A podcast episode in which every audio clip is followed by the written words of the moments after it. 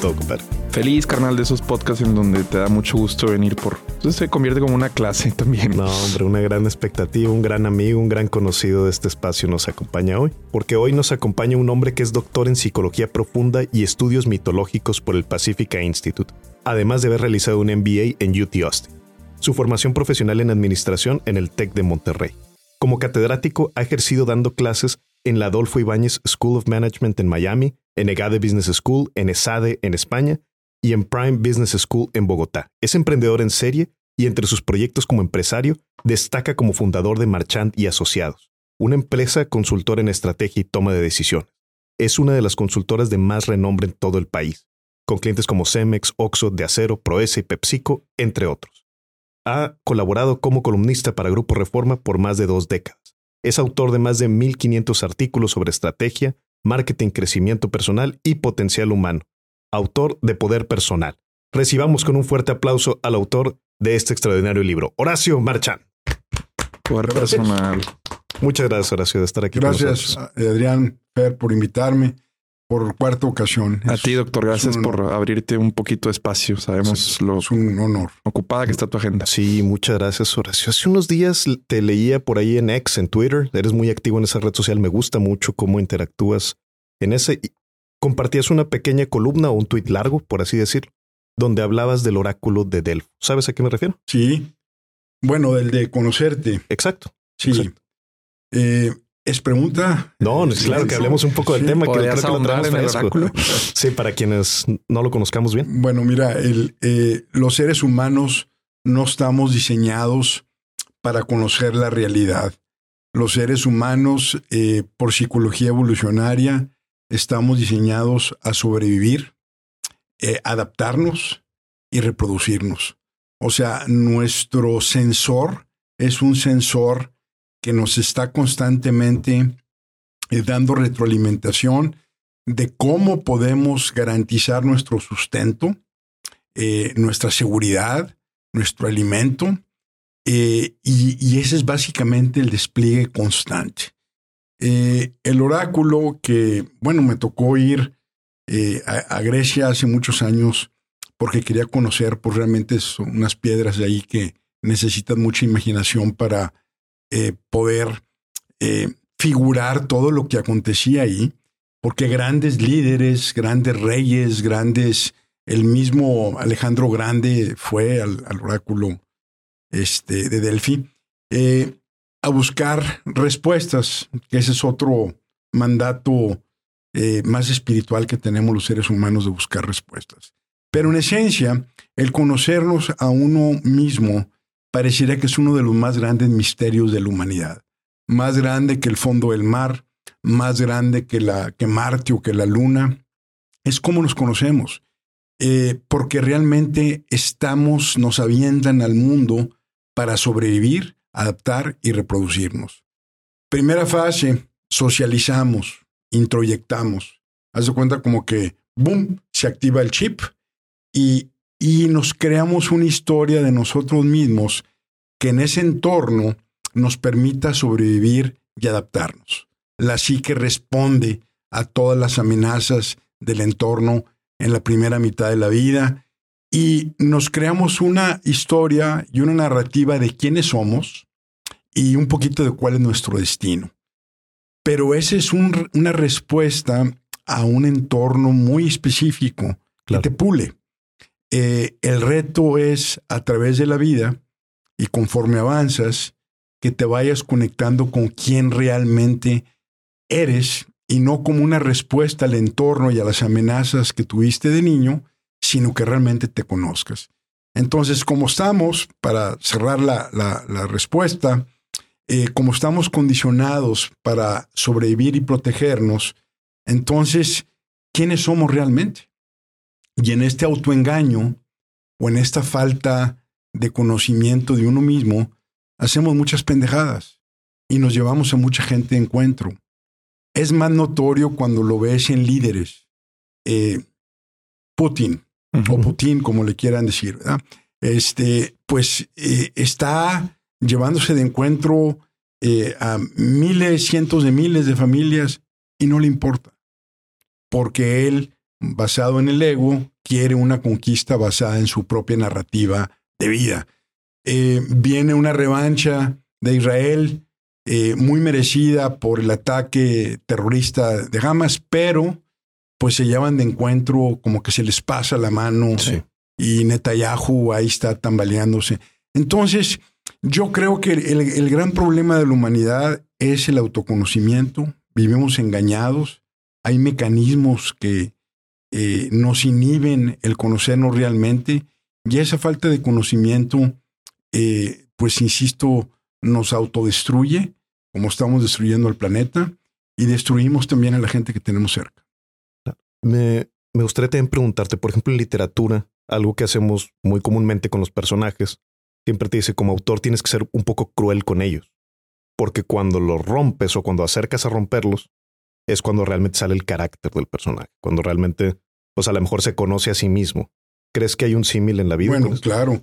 Este, pues me recordaste a Dostoyevsky, uno de los eh, fundamentalistas, fundadores de la psicología existencial.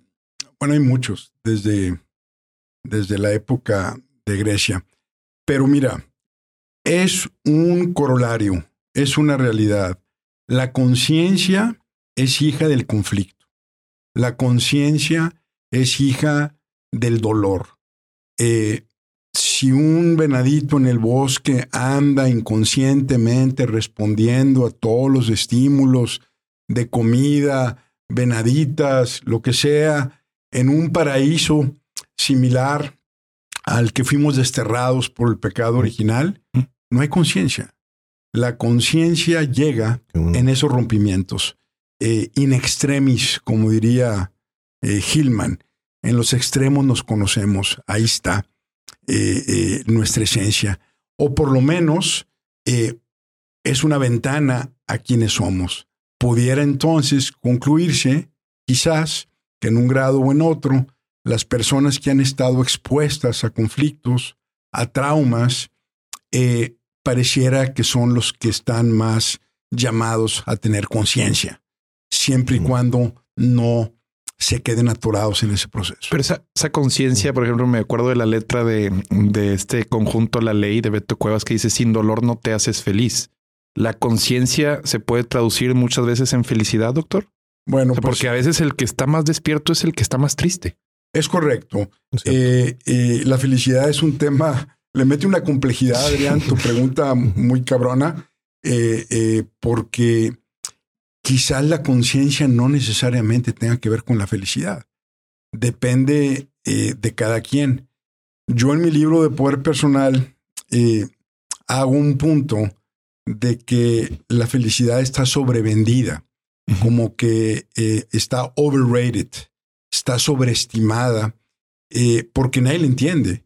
Eh, yo queriendo aportar algo a este mundo, dije, busca la paz. Primero busca la paz, privilegia la paz sobre la felicidad. Y empieza el juego de palabras. Puede haber felicidad sin paz, y etcétera, etcétera. Pero pues me acordaste también de, de la crayola de Homero. ¿Te acuerdas de lo, lo platicamos en uno de los podcasts? Sí.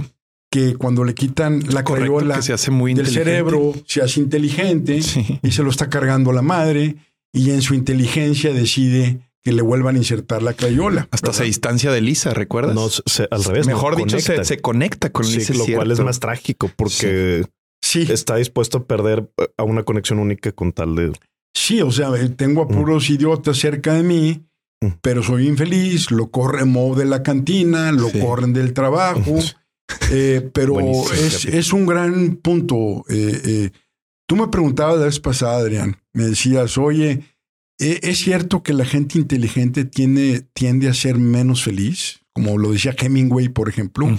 Este, y, y, otra forma de verlo es, bueno, si fuera realmente inteligente, serías feliz. Sí. ¿Verdad? Esa es inteligencia. y distinguía entre una persona inteligente y una persona sabia. Para mí, mi, propuesta otra vez, porque todos son acercamientos, nadie somos dueños de la verdad, es que el inteligente sabe muchas cosas y el sabio sabe vivir.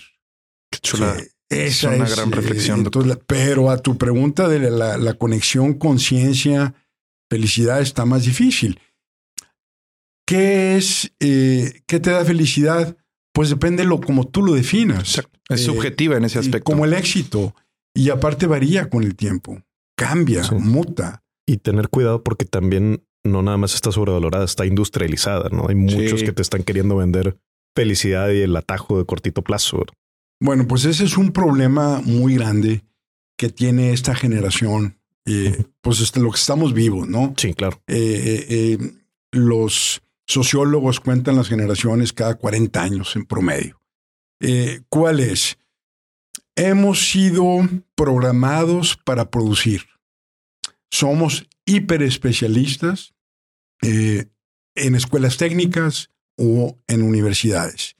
Si tú no te especializas para encajar en un sistema de economías de escala, si tú no eres más experto que otros, entonces vas a ganar menos dinero. Y en esa hiperespecialización, eh, pues se te olvida vivir, ¿no? Claro. Entonces, somos un mundo de seres vivientes eh, que somos insumos que nos han enseñado durante dos o tres décadas cómo producir y ser relevante en un sistema capitalista Cierto. que ha traído muchos beneficios el capitalismo, pero todo tiene su dark side, todo tiene su lado oscuro. Todos tenemos nuestro lado oscuro. Entonces, ¿qué pasa? Como nos eh, hicieron analfabetas emocionales, Como no se habló de temas importantes como del autoconocimiento, como de cómo ser mm, una persona con la que te puedes relacionar, cómo ser padre, madre, eh, cómo comunicarte, eh, cómo articular, cómo reconocer tus emociones, eh, cómo llamarlas, cómo bautizarlas, etcétera. Entonces, este mundo de analfabetas emocionales busca respuestas desesperadamente y de repente aparecen las redes sociales. Y ahí vamos todos, chinga, vamos. Y los que saben, los académicos, están refugiados en su pinche cafetería tomando café, burlándose de todos los influencers y gente que está activamente participando en las redes, que tiene los huevos, que tiene la determinación, la confianza o el cinismo Cierto. de estar en las redes y los que saben están acá refugiados, escondidos. Entonces están llenando un hueco que deberían de ser llenado de una manera más robusta. Y, y en este mundo, pues empieza la criba. Dices tú, ¿quiénes son charlatanes? ¿Quiénes son los, los pendejos? ¿Quiénes son los vendehumos? ¿Quiénes son los que realmente están haciendo un esfuerzo por compartir algo? ¿Dónde está el valor? Entonces, este criterio para determinar valor, eh, esa criba, todavía no se ejecuta bien. Entonces, hay mucha maleabilidad, eh, mucha gente perdida, porque viene de este sistema como un péndulo. Eh, finalmente, lo que veo es un regreso, espero, donde el péndulo se haga un poquito más al centro, donde se haga una criba y donde realmente la gente que tiene la preparación o que no sean de esos líderes de culto, que eh, hay un dicho muy lindo que dice que cuando el alumno está listo, el maestro aparece. Y yo digo que muchas veces, infelizmente, cuando el alumno está listo, el maestro abusa de él. Entonces, son cosas que tenemos que cuidar, ¿no? Sí, claro, los estos mentores, bueno, dark mentors que les dicen muchas veces que luego pues hay un abuso de, de este don del intelecto, ¿verdad? De- aparte del Pe- Pero no solamente del intelecto, sino del grado de vulnerabilidad Exacto. que tenemos todos en el fondo, porque somos una bola de personas que si te vas al supermercado eh, o te vas a un centro comercial o te vas a una universidad, todos traemos nuestra posición fake. Sí. Todos estamos escondiendo nuestra inseguridad. Todos estamos posando, que entre paréntesis es muy agotador. Sí. Entonces, eh, el grado de vulnerabilidad no se asoma eh, porque todos estamos en modo pose, en modo fake. Entonces, hay mucha vulnerabilidad. Y, y ese es el coraje que te da con instituciones más serias, este, que se aprovechan incluso de su tradición de institución decente para aprovechar y abusar de la gente. Más que de acuerdo. pienso mucho ahora en, en un comentario que vi recientemente sobre la destitución de la expresidenta de Harvard, Claudine Gay. Y mm, como decían, bueno, es que ahora e, estos maestros que mencionabas quieren entrar a las redes sociales y los están acribillando. O sea, es, como si hubieran entrado venaditos con los lobos. Sí. Y le y ponía uno de los comunicadores muy fuertes y serios de, derecha de, y les decía: Tu torre de marfil te hizo débil. Fue lo que le, les decía a los maestros. Se hizo durísimo, durísimo. Esta parte. Y, eh, no quería también. Ahorita mencionaste a Putin, eh, Horacio, y, y es algo que siento que, bueno, más bien creo, no, no siento, que hay muchas figuras de poder que asociamos como socialmente al menos a que son muy inconscientes, a que son muy eh, pues rayando o probablemente incluso se podrían hasta diagnosticar como sociópatas, muchos de ellos.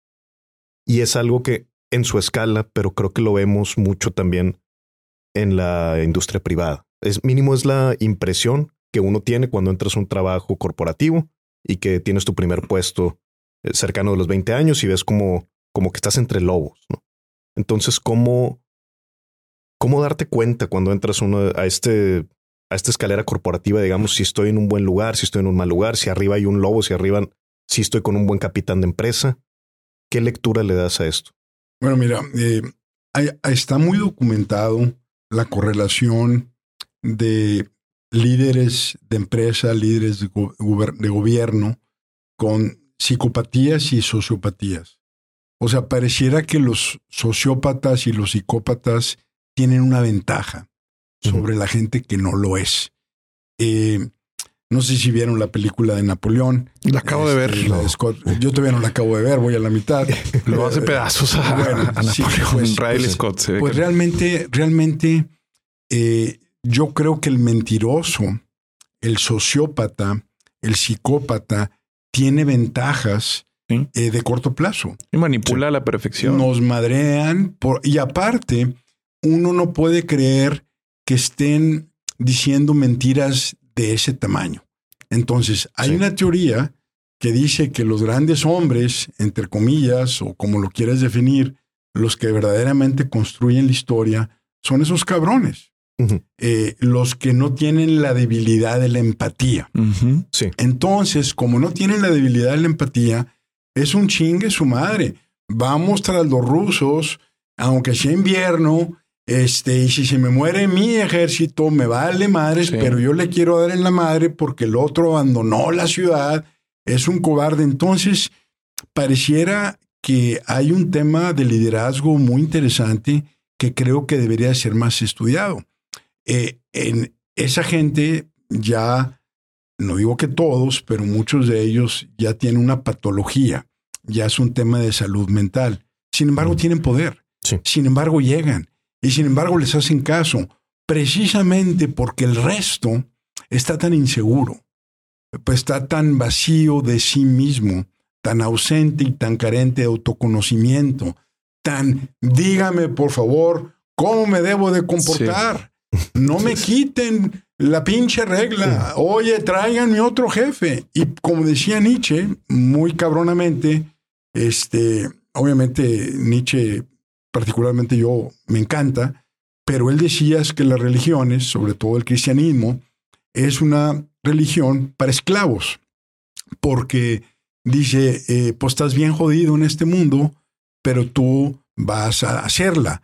Es más fácil que un camello pase por que sí, el, el hoyito una, de, esa cosa que los ricos. De un alfiler. Pinches ricos, ¿me entiendes? Entonces, ese, ese canto de, de que la miseria sea digna, que la victimización sea digna, eh, eh, entonces pues yo sigo con ese guion cultural. es un virus, ¿no? Es un pinche virus. Por eso este tipo de líderes es común que se creen en momentos de crisis, doctor. O sea, eh, se valen mucho, por ejemplo, el mismo Napoleón en una Francia muy afectada empieza a ganar batallas y es como legitima mucho lo que a la postre eh, se convierte. ¿no? O sea, se valen de botones como el hartazgo, vemos el mismo obrador.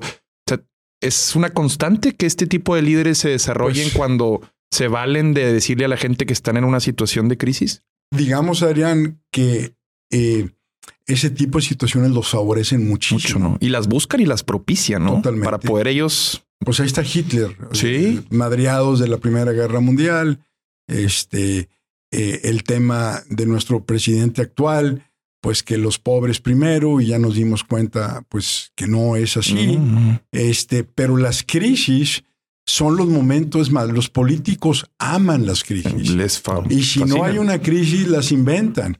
Y sobre todo una crisis que se me está acercando mucho. Ay, cabrón, pues mejor invento otra acá. ¿verdad? Eh, eso este, es inclusive eh, desplazamiento o distracción. Pero sí, las crisis favorecen mucho a ese tipo de líderes.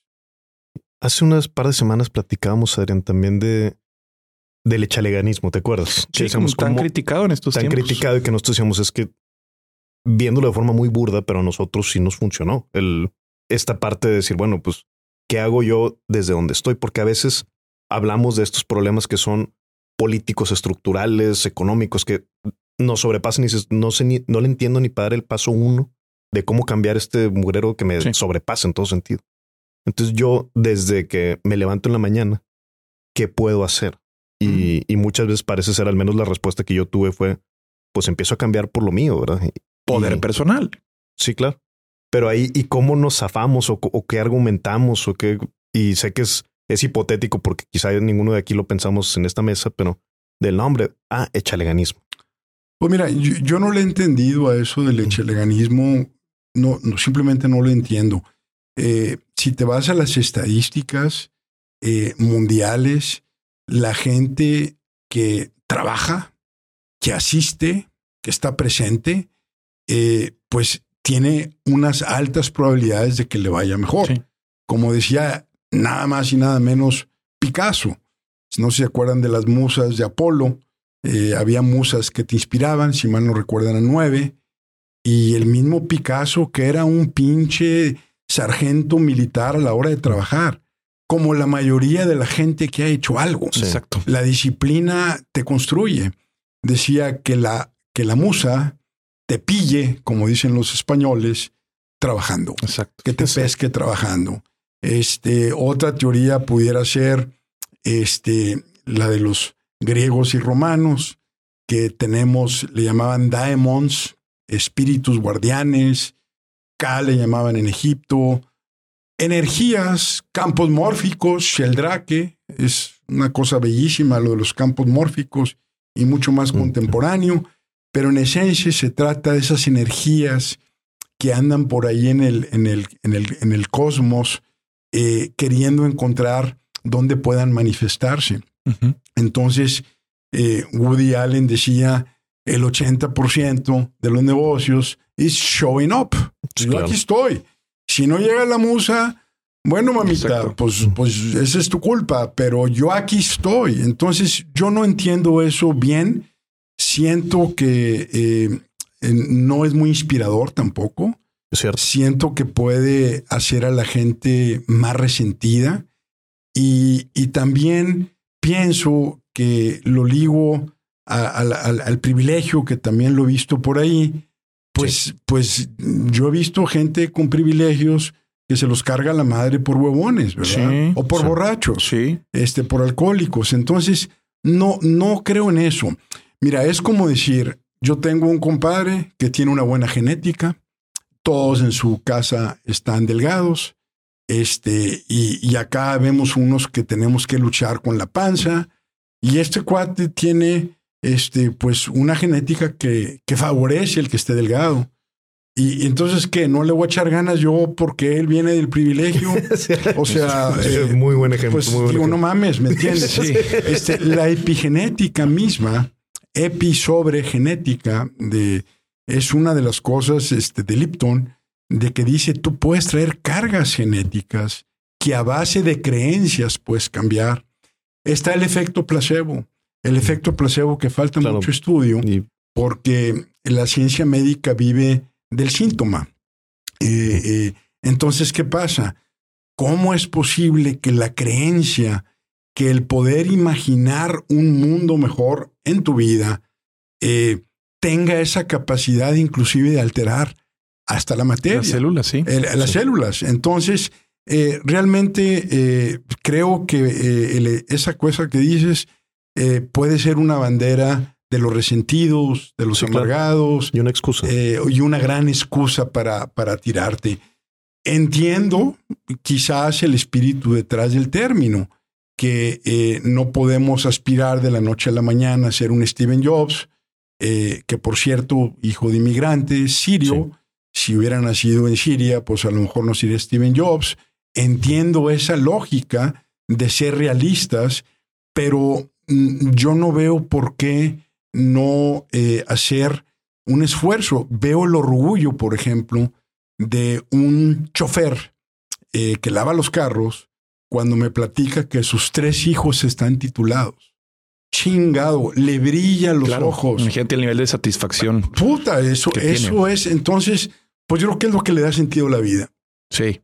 Sí, más, más, que de acuerdo. Regresándonos un poco a este tema que te decía de la escalera corporativa, muchas veces sentirnos atrapados, así lo mencionas, incluso en poder personal un poco como zombies. Sí. Pero en esta etapa como digamos, donde soy, voy empezando el trabajo, mi jefe es un idiota y estoy ganando al mes cuatro mil pesos por partirme la madre todos los días. Y a veces parece ser la, nuestra respuesta inmediata es por renuncio. Y yo lo que pienso es a veces, espérate tantito, ¿verdad? O sea, a lo mejor es el paso cuatro y no digo, sí hay que llegar a salir de ahí, pero no, no el uno porque luego te quedas sin nada. Entonces, ¿cómo mapeas una, digamos, una estrategia de salir de esa etapa de, Mira, ahorita que hablábamos, voy a conectarlo con lo que hablábamos al principio de la conciencia. Eh, el camino eh, de elevar la conciencia, de adquirir la conciencia, es a través del conflicto y el dolor. Eh, eso es un corolario. Bueno, ahora vamos a hablar, llevarnos esto a tu pregunta. Llega el, el, muchacho y el jefe es un pendejo, que hay muchos. Este, y para lo único que son buenos a veces son para el PowerPoint, para presentar. ¿verdad? Bueno, este, si renuncias ahí, este, es, estás eh, renunciando también al incremento de la conciencia, de, de, cómo le hago para salir adelante. Otra eh, valor agregado del conflicto es que desarrolla recursos, ¿verdad? Desarrollas recursos. Entonces, la torre de marfil a la que hablabas hace ratito, estás allá eh, aislado, encerradito, este, con eh, cucharitas de plata, este, en tu mundo como, como Buda, ¿no? Mm. Que eh, decide abandonar el castillo, disfrazarse y salir a ver la calle, a ver la miseria. Pues ella estaba encerrado y, y el papá le ofrecía todas las artes y todas las mujeres y todos los banquetes es la historia de Guatama. Entonces, ¿qué pasa? Pues dice, oye, este, este, es el mundo. Y empieza con sus realizaciones y todo, la vida de sufrimiento, el apego, bla, bla, bla. Si tú te rajas a la primera, eh, no desarrollas recursos. Entonces, me acordé del Hacho, mi hijo, que ahorita ya tiene 30 años, el güey, este, que estudió cine. Eh, una carrera, pues para mí, pues órale, si quieres, ¿verdad? Este, pero había una maestra eh, china, china americana, en quinto año de matemáticas, que tenía fama de reprobar, de bully, y llegó un día y me dijo, papá, por favor, voy a hablar al colegio. Y le dije, hijito, este, tienes que solucionarlo. Y en el lenguaje del, del colegio donde estaba, que, un colegio americano, inglés, le dije, you have to deal with it. O sea, tienes que solucionarlo, mijito. O sea, porque te van a tocar de esas chingos, ¿verdad? Así es que, mi amor, échale ganas, dime cómo te puedo apoyar, pero tú lo tienes que solucionar. No yo por ti. Claro. Y sabes qué, no es con tu mamá tampoco. Tú lo tienes que arreglar. Y si, me, y si me reprueba, pues si te reprueba, pues repruebas, pero poco vas a reprobar. Es un ejemplo muy tonto, pero realmente... No, es ilustrativo. Eh, eh, tú no puedes rajarte la primera. El otro extremo, ¿cuál es? No puedes convertirte en la mosca que quiere atravesar el vidrio, que está chingue y chingue y chingue. Oye, pues tienes que cambiar la ruta. Entonces, ¿dónde está ese punto de equilibrio donde dices, no me rajo, me adapto, aprendo, crezco, este, ocupo su puesto inclusive, o sabes que yo me tengo que mover? Ya empiezan a emerger patrones, patrones de conducta, que el subconsciente, y, y lo conecto con el autoconocimiento, pues como es inconsciente y como es subconsciente, una buena forma de verlo es simplemente en la conducta, cómo te has conducido a lo largo del tiempo. Y ahí está tu subconsciente manifiesto en un grado o en otro. Sí, es algo que hasta puedes llevar a... Tiene muchos símiles, incluso hasta en el gimnasio, si no estás atrofiando el músculo, no hay crecimiento. Me viene a la mente Rocky entrenando en Rusia con el frío, eh, sometiéndose a un estado de hostilidad muy amplio, o sea, en un lugar ajeno.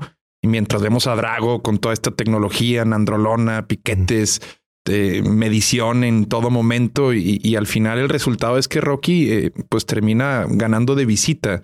Muy buena eh, pero me, parece que me parece que hay muchas veces donde si te sometes a ese estrés, o estresas, mejor dicho, incluso hay, terapias en donde ya cuando no puedes eh, solucionar un dolor de ciática, hay, hay tratamientos experimentales en donde la solución viene a través de estresar el músculo. Sí. Lo estresas y se vuelve a alinear. Entonces, caer en estos eh, pozos metafóricos, eh, qué bueno que hablamos que genera conciencia, porque a veces es hasta inconsciente todos estos desarrollos periféricos de habilidades pero que cuando los haces conscientes ya están introyectados y terminas teniendo competencias en tu mochila bien valiosas. Quiero agarrar ese punto, Adrián, porque creo que con eso, con lo que hemos traído los tres, se puede amarrar algo muy bonito. En ese momento, en ese ejercicio donde estás estresando o rompiendo para desarrollar el músculo o eh, estás en medio de, un, de una tormenta, es muy importante la actitud. Eh, es muy importante eh, ese momento donde dices, yo estoy caminando una historia donde mi narrativa es una de héroe o de heroína. O sea, chingue su madre a todo esto, yo voy a ganar, yo le voy a dar la vuelta. Eh, lo peor que puede pasar en el mundo es que alguien se victimice. Y mira que hay Muy común, ¿eh? Sí, y, ahí entra quizás un poco el, echa, el, esa, esa, parte, ¿no? Entonces, ese, esa actitud de decir, mm, e, e, ese espíritu, e, esa pequeña energía con la que te conectas durante esos momentos hace toda la diferencia. Entonces, esas, esas historias y esos ejemplos y esas películas nos recuerdan que inclusive eh, no sé si conozcan el mito de Sísifo. la este, piedra, ¿no? La piedra, ¿no? Eh, es más, este güey ahorita está empujando la piedra y ya mero la acomoda y se viene para abajo. Eh, el autor este, que ahorita me acuerdo de él, este, hace un símil de esa, de esa historia y dice que sin embargo, él en la subida está viendo por dónde puede ser más fácil está viendo cómo sus músculos crecen, está viendo cómo está ese día, cómo amaneció ese día. Incluso en la pena trágica de la maldición, todavía puede tener una actitud donde la siguiente rodada es todavía mejor que la otra. Es muy potente, este, eh, y ahorita me acuerdo del autor. Albert Camus. Es, Camus, exactamente. Albert Camus, gracias. Qué bueno estar con gente. Pero, pero trasladándolo a un tema de paternidad, doctor, que también aparte de, de, las buenas cosas que eres, eres un buen padre. Eh, pues creo, eh, al menos eso percibo mucho de ti ahorita que nos ponías el ejemplo del hacho. Se tiene que encontrar un punto medio o sea, a la hora de, ser padre en donde no le pones todas las respuestas a, a tu hijo y al mismo tiempo sí le das herramientas para que avance o cómo encontrar, sobre todo para quienes nos escuchan y, están en este dilema de cómo educar a su hijo, dándole todo porque no quiere que le falte lo que a mí sí me faltó, o sometiéndolo a pruebas en donde lo estás adaptando a un mundo real en donde va a haber muchas ocasiones en donde no voy a estar yo. Entonces, ¿cuál es ese punto medio, sweet spot como para ti? O si se puede decir, ¿qué consejo le darías a alguien que está en esta disyuntiva de le doy iPad porque todos lo tienen y lo quiere? O no porque sé lo que le va a generar. hay veces que creo que muchos padres eh, entran en esta disyuntiva de no sé qué figura tomar aquí, si la de un padre laxo o un padre muy autoritario. Híjole, pues está bien difícil esa, esa pregunta, Adrián, y yo creo que obedece a lo que comentábamos al principio, de que si me preguntas contabilidad de costos, te puedo contestar. Eh, si, si, me preguntas sobre los mecanismos de defensa eh, para el ego, te los puedo contestar. Pero si me haces esa pregunta, difícil, eh, ¿verdad? Porque nuevamente estamos educados como discapacitados emocionales. Mi opinión, mi humilde opinión, es que cada hijo es diferente. Este, y no puede haber una receta para los tres. En mi caso tengo tres, Lacho, Mara y Max. Eh, yo creo que nuevamente me voy a los patrones. Es como una gráfica. Tú vas conectando puntos y ves para dónde va la gráfica. Dices, oye, si este reto, regresando al ejemplo de la maestra esta desalmada, este, se está convirtiendo en algo recurrente, hay que meter el hombro o hay que apoyar. También tenemos que tener confianza en los hijos. Eh, yo entiendo el que le queremos dar cosas que nosotros valoramos. Te voy a poner el caso otra vez mío. Papá ah, quería que yo trabajara con él y nos fue de la patada a los dos.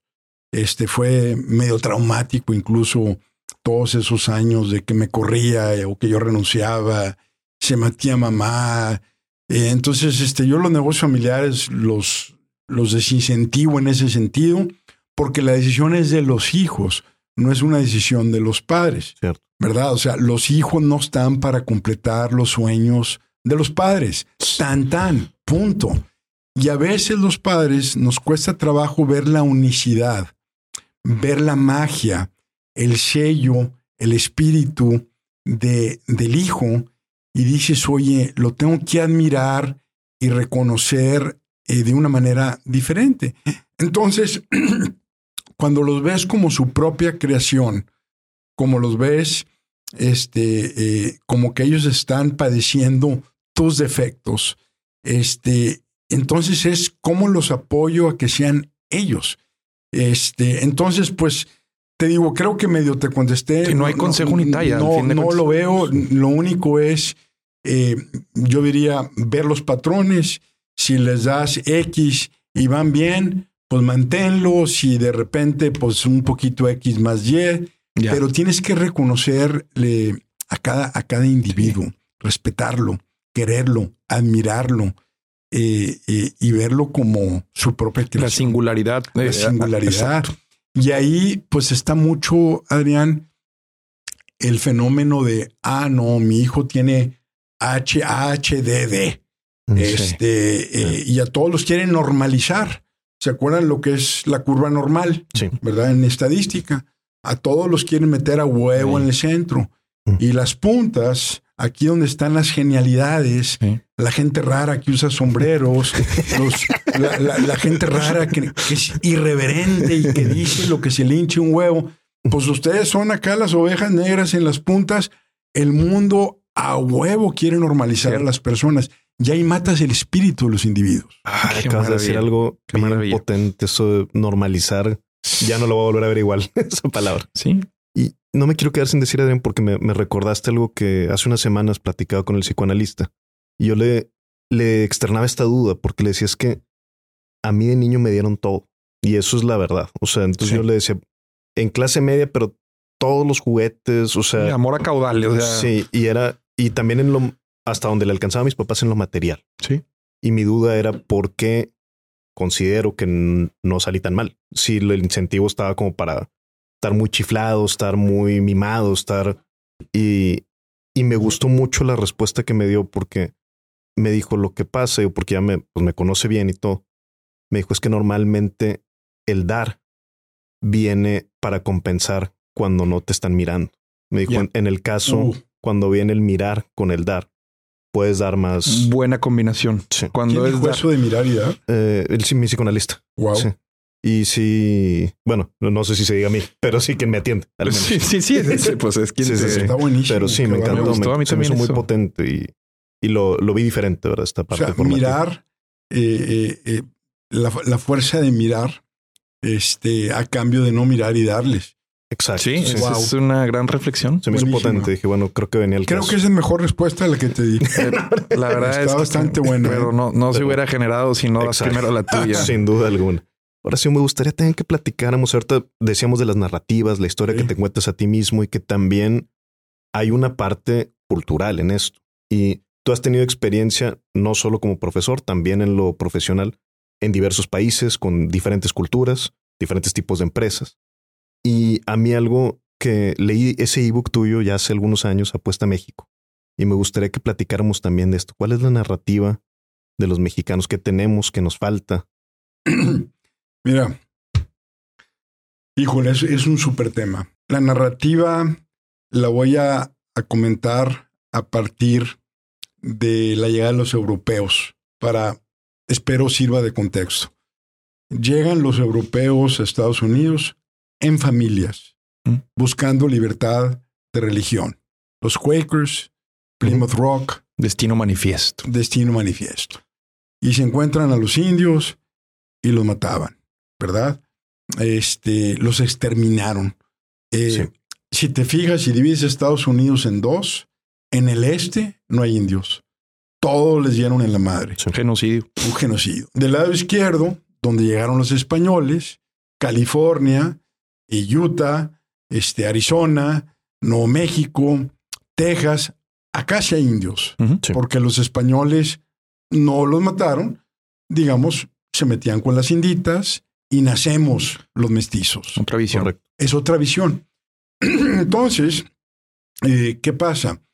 Eh, eh, eh, mientras llegan acá religiosos eh, eh, a colonizar, les llamaban settlers de, de establecimiento. Claro.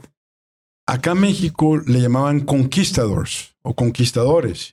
Y bueno, conocemos la historia de quiénes eran, gente de Extremadura, los sacaron algunos de la, de, de la prisión, era una apuesta muy grande que hicieron los, los españoles, eran inversiones fascinantes, Eh, hagan de cuenta que era como Venture Capital, Eh, los reyes católicos le meten billete, sí, sí. y creo que por eh, razones todavía que eh, no se han resuelto, somos una potencia hispanoamérica. Todavía la inversión de los es- reyes católicos les puede seguir pagando a través del tiempo. Cierto. Entonces, ¿qué pasa? Llegan hombres solos buscando fortuna, buscando el dorado, ¿verdad? Buscando Balboa, aparte la fuente de, de juventud. Entonces, eh, pues ahí eh, se privilegia eh, la dominancia, el esclavismo, eh, y nace los mestizos. Los mestizos volteamos a ver a la mamá, pues es una indita, pues habla como indita, y acá está toda sumisa, y luego volteo a ver a mi papá, es un pinche conquistador, tiene barba, tiene armadura, y empieza el baile ahí eh, eh, a complicarse. Se devalora el trabajo, se devalora eh, el empeño, se victimiza, hay caciques y, y luego llega la religión. En un fenómeno muy denso sociológicamente, donde la víctima se siente tan agraviada, no tiene otra opción más que finalmente la psique adoptar la identidad del agresor. Correcto. ¿verdad? Entonces, ¿qué pasa? Eh, pues somos un pueblo católico. Uno de los obispos allá de Ciudad de México, en aquel entonces nos inventa una Virgen Morena que adoptamos. Sí. Este, La misma que del pueblo de Hernán Cortés, por cierto. Es Bueno, la Virgen de Extremadura. curios- curiosamente, entonces, pero esa es nuestra, pues, es. Sí, sí, sí. Adaptada Eh, también. eh, entonces, creo, para, para cerrar, porque es un tema muy, muy largo, eh, el centro de México es político, es de influencias, es de dominio, es de tener muchas mujeres. Digo, es universal de tener muchas mujeres, pero me refiero la cultura que se marca, la historia, la narrativa que se construye de vamos a conquistar y vamos a dominar y vamos a explotar, el oro de Latinoamérica está en todas las iglesias de Europa, por ejemplo, y la plata, versus el American Dream. Entonces, eh, se desarrolla el este eh, y de repente descubren oro en California y empieza lo que se llama el Golden eh, Rush. Y empiezan todos estos a moverse, a buscar, este, pero otra vez en familias.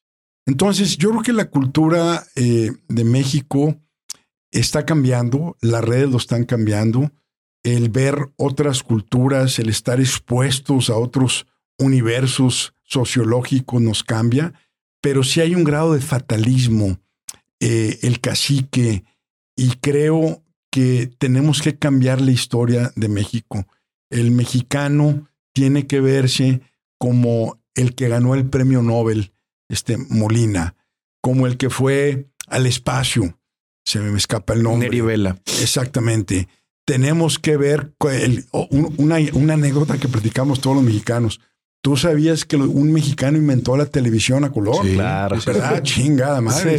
¿Verdad? Este, hoy salió un artículo este, donde hablan que un mexicano trae ahora un abordaje en, en eh, quantum, eh, como si computación cuántica, este, que no se conoce. Entonces, yo creo que a México le conviene una historia de, de héroe otra vez, no una historia de, de víctima eh, o trágica o de sacrificio donde estamos pensando en ganarnos la vida posterior a costa de renunciar a esta.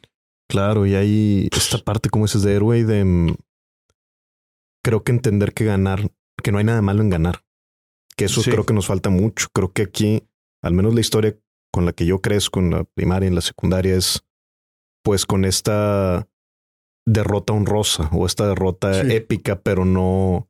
Le, echaron ganas. Exacto.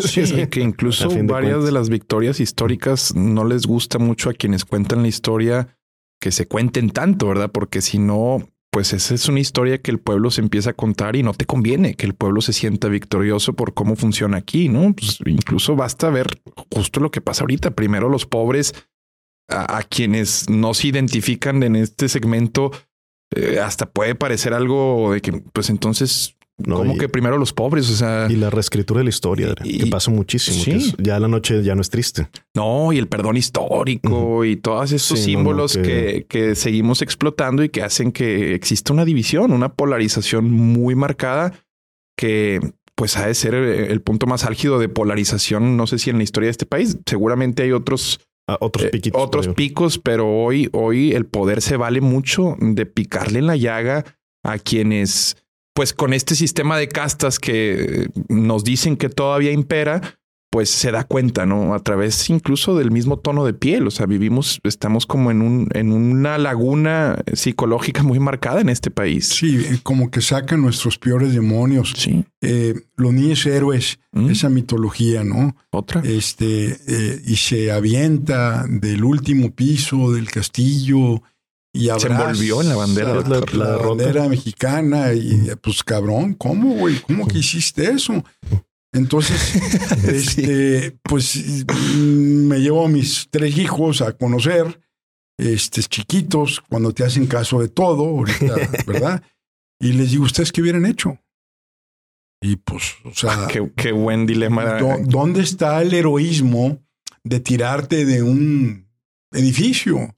¿Dónde está? Este, y me dice el chiquito, ¿tú qué hubieras hecho, papá? Mira, yo hubiera infiltrado a un cocinero que envenenara a todos los generales.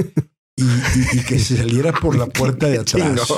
nadie sabe, nadie supo. Y a la mañana todos con el pinche Moctezuma Revenge pero turbo, ¿verdad? Turbo, todos los pinches generales muertos. La Se acabó, güey. ¿Qué pasó? No sé, pero ganamos. ¿Me entiendes? Ese es el punto. Ese de, de, ah, no, no, no simpatizo con eso y creo que hay jóvenes muy irreverentes. Eh, ayer te decía que me habló un, un muchacho de secundaria para invitarme a un simposio de mil Así. y me habla con unos huevotes de tú. Y, y, o sea, esa irreverencia es la que necesitamos. Desfachatez, ¿no? Esa desfachatez en la que tú eres experto, mi querido Adrián.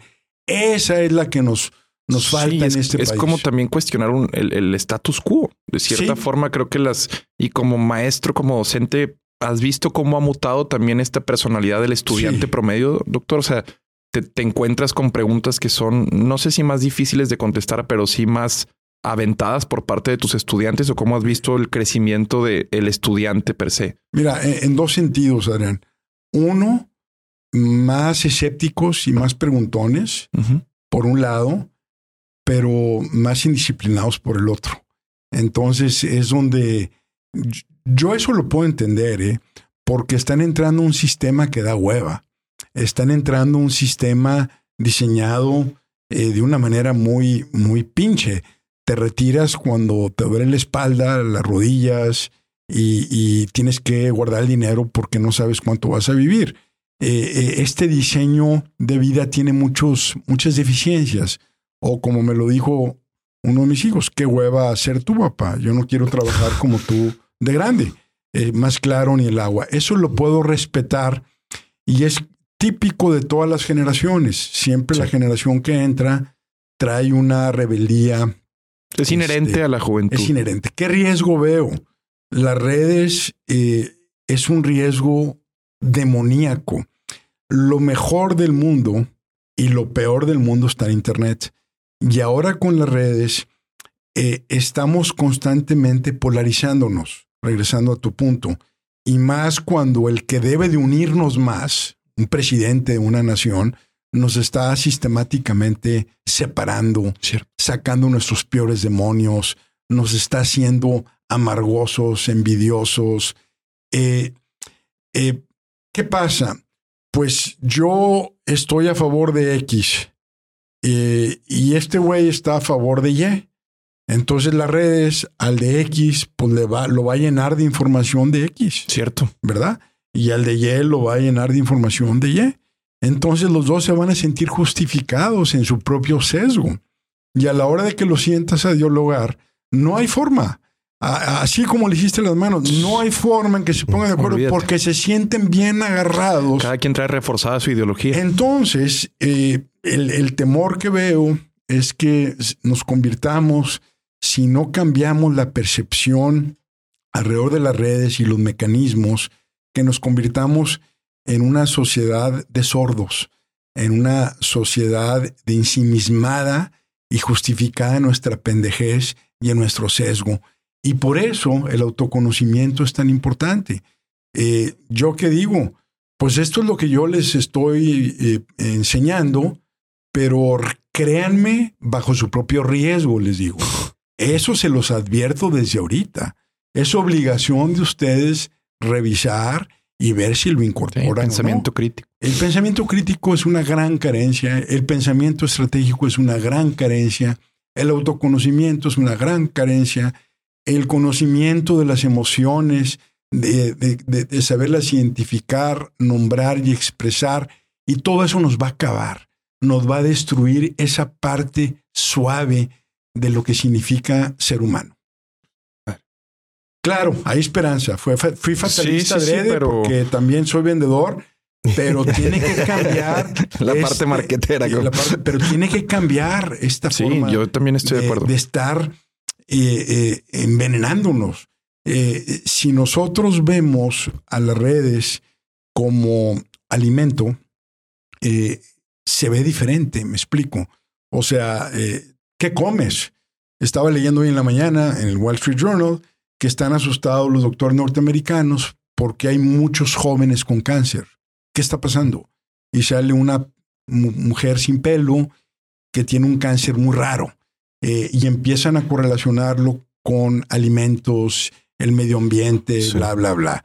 Bueno, esos alimentos son visuales, son auditivos. ¿Qué ves? Sí. ¿En qué piensas? ¿Dónde está tu atención? Esa es tu inversión. Entonces, eh, hay un tema ahí muy complejo. Totalmente. Correcto. De hábitos y consumo. Sí, más que de acuerdo. Y también esta parte de, de polarizar, de redes, de alimentar eh, estas posturas ideológicas.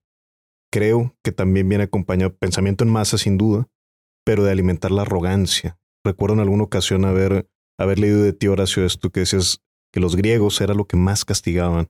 El librísticos, eh, eh, eh, el ubris, era lo que más castigaba. ¿Ubris, doctor? Sí. Es que ubris es, una arrogancia, una prepotencia. prepotencia, el creértela. Y fíjate cómo ese factor es el que realmente acaba destruyendo a la persona. Cierto. ¿Verdad? Piensa, estábamos hablando de Napoleón. Napoleón. Le dice eh, uno de sus generales, vamos a dejar que pase el invierno. Eh, lo mismo hizo Hitler. Dijo, ni madres. De una vez. Entonces, ¿qué pasa? ¿En qué momento nos perdemos? ¿En qué momento eh, ese equilibrio de tener confianza en uno mismo, de tener arrojo, de ser irreverente, de ser auténtico, en qué momento se convierte eh, en esa arrogancia que nos acaba destruyendo. Y, y, que lo decías ahorita, y me acuerdo que lo escribiste también en esa ocasión, nos vuelve sordos, nos vuelve ciegos. Yanósmicos. Yanósmicos, lo aprendí en la pandemia, que no huelen. Que no hueles. Entonces, si no hueles, si no ves, si no oyes, Sí, no estás poniendo tus sentidos a disposición de una mejor toma de decisiones. Es correcto. Y creo también atreverme a decir que aquí conecta con las ovejas negras, ¿no te parece? Como respuesta. Que por cierto, uso la taza todos los días. Ah, ya me dice mi esposa que todos los días la traigo ahí para trabajar. Mira, la oveja negra, que ustedes tres son un, un trío de ovejas negras y quizás me incluyo Claro, doctor. el líder pues, es, el pastor de las son, son los que nos negamos a, que, a que nos dominen intelectualmente, espiritualmente. Eh, nos negamos a ser parte de la normal y por ende tenemos que soportar la exclusión, el señalamiento. Eh, ya cuando eres grande, la segunda mitad de la vida, pronto va a haber la tercera el tercer tercio de la vida a cómo ha ido incrementando eh, la longevidad. Sí. Pero tanto, por ejemplo, eh, Jung lo decía, este, lo dice también este Pinker, Steven Pinker de Harvard, eh, pareciera que en esta última parte de la vida somos más realmente lo que somos, como que empezamos a, a conocernos y empezamos a decir no y empezamos a sentirnos cómodos con la exclusión o con no seguir al rebaño. Eh, durante muchos años, en mi caso, yo me sentía muy mal conmigo mismo porque no me gustaba ir eh, de pesca este, con mis amigos. Este, entonces. Pero no sabías decir que no. Eh, me costaba mucho trabajo, pero siempre era pinche mamón, porque no vas? Y que hasta que un día les dije, miren, ya grande. Son pedorros la mitad de ustedes. No me dejan dormir. No me gusta el olor de pescado. De hecho, no me gustan los pescados. No como pescado ni mariscos. Eh, no sé por qué. Este. Eh, a lo mejor por eso. Y me, a lo mejor, y, me, cansan, cabrones. Me cansan. O sea. Sí, llega un punto donde. me un rato. yo no los puedo aguantar arriba de dos, tres horas. Y pedos menos. Pedos menos. Es más, no me vuelvan a invitar. No sé cómo no les da hueva. que yo sé. Sí. Entonces empiezas a agarrar un valor y dices, ok, Horacio, pues tú eres así. Por ejemplo, uno de mis amigos eh, le ha ido súper bien. Eh, ese güey, yo lo vi empezando de cero. Lo fui a visitar a su oficina, la silla chueca, le, faltaba una rueda a la silla, con la corbata deshilachada y le dije, oye, fulanito, ¿pero estás seguro que quieres hacer eso? Sí, yo creo que tiene futuro. Le ha ido con madre a mi compadre. Pero con madre, con madre, con madre. Pues tiene un yatecito allá por el mar de Cortés. Ándale. Este, entonces me manda fotos. Este, y me dice, mira, aquí estamos todos. Y entonces ya llega y le digo, y cabrón, no me invitaste, güey. O sea, chinga tu madre, güey. No me invitaste. Y todavía te mando una foto. Sí, me manda una foto. Todos. Y, y, y, me dice, Horacio, no hubiera sido. Exacto. Le dije, no, no hubiera ido, me hubiera tirado en el pinche mar de Cortés, en alguna, en alguna piedra ahí pero me hubieras invitado. Claro, es, es eso, la, el detalle de... Pero, pero ya llega un momento donde hay una aceptación. Entonces, bottom line, yo voto por un mundo de que esté completamente saturado de ovejas negras, donde todos seamos auténticos y donde todos, como somos auténticos y creativos y seguros y nos conocemos, realmente se forme un mundo de colaboración de gente original y no todas estas historias trágicas de borregos manipulados, como la vemos como la vemos en todos lados. Sí, porque hasta la creatividad se han industrializado, ¿no? O sea, lo vemos incluso, pues las películas de Marvel son el ejemplo que más me viene a la mente, en donde hasta se ha homogenizado también un, tema de creatividad al no tener tantas ovejas negras, ¿no? Y, y, me gusta mucho el apropiar lo que, pues de inicio, cuando te dicen, no, esta es oveja negra, pues es algo malo. Entonces, ¿cómo quitarle el lo apropias y lo volteas? ¿no? Me viene a la mente, esa es la historia que cuentan, por ejemplo, el equipo Chivas, ¿no? le decían las chivas locas y era como una ofensa y los ya, pues somos las chivas, ¿no? Y se vuelven vaya el equipo más popular del país. Apropias eso que al inicio eh, entiendes como un insulto y lo, lo transformas. Este tema es bien denso porque en psicología evolucionaria, es decir, la psicología propia de lo que se ha ido generando a través de los tiempos, eh, nuestra sobrevivencia era, éramos nómadas y éramos grupos, manadas de, de nómadas eh, contra otros, ¿verdad? Y así es la vida, grupos de personas compitiendo con otros grupos de personas. Los cromañón con los neandertal, este, eh, los homo sapiens finalmente. Entonces, eh, la, la, ley de vida era, tienes que estar en el promedio. O sea, si tú te pones a filosofar, güey, pues te van a dejar o te van a matar tú tienes que estar acomedido en la normal para seguir navegando en ese universo tan hostil donde la sobrevivencia, sobrevivencia era un reto cotidiano. Ahora vivimos en un mundo de holgura. Vivimos en un mundo que es producto de las economías de escala. Eh, pues tengo este vaso con café, aparte es térmico, el agua sigue fría por esto, yo no sé cómo funciona el micrófono. Cada quien hizo sus partes y tenemos de repente abundancia. Entonces, eh, en esa abundancia eh, tenemos la oportunidad de realmente voltear hacia adentro. Entiendo la necesidad de conformarte y de pertenecer. Entiendo esa necesidad sobre todo si tienes inseguridad, miedo o no tienes confianza o no has pasado por los suficientes conflictos que te den esa templanza para decir, pues a la chingada, yo voy a ser yo. O sea, entiendo cómo eh, la gente queremos pertenecer.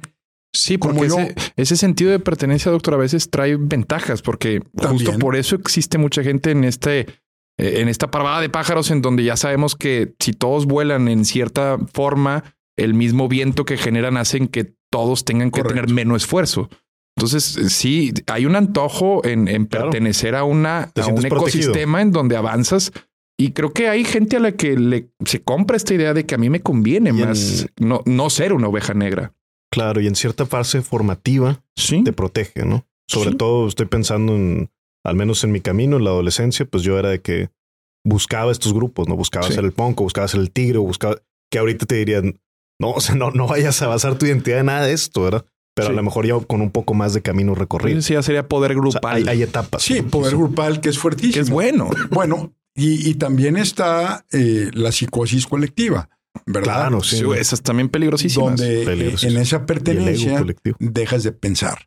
Eh, es un balance entre pertenecer y ser, ¿verdad? Eso, ese balance. Es un balance. Pertenecer y ser. Por ejemplo, pues yo sí quiero tener amigos, yo sí quiero que las chavas me tomen el teléfono cuando les hable, este, eh, pero por eso, fíjate, me acordé ahorita de, de otra vez de Nietzsche.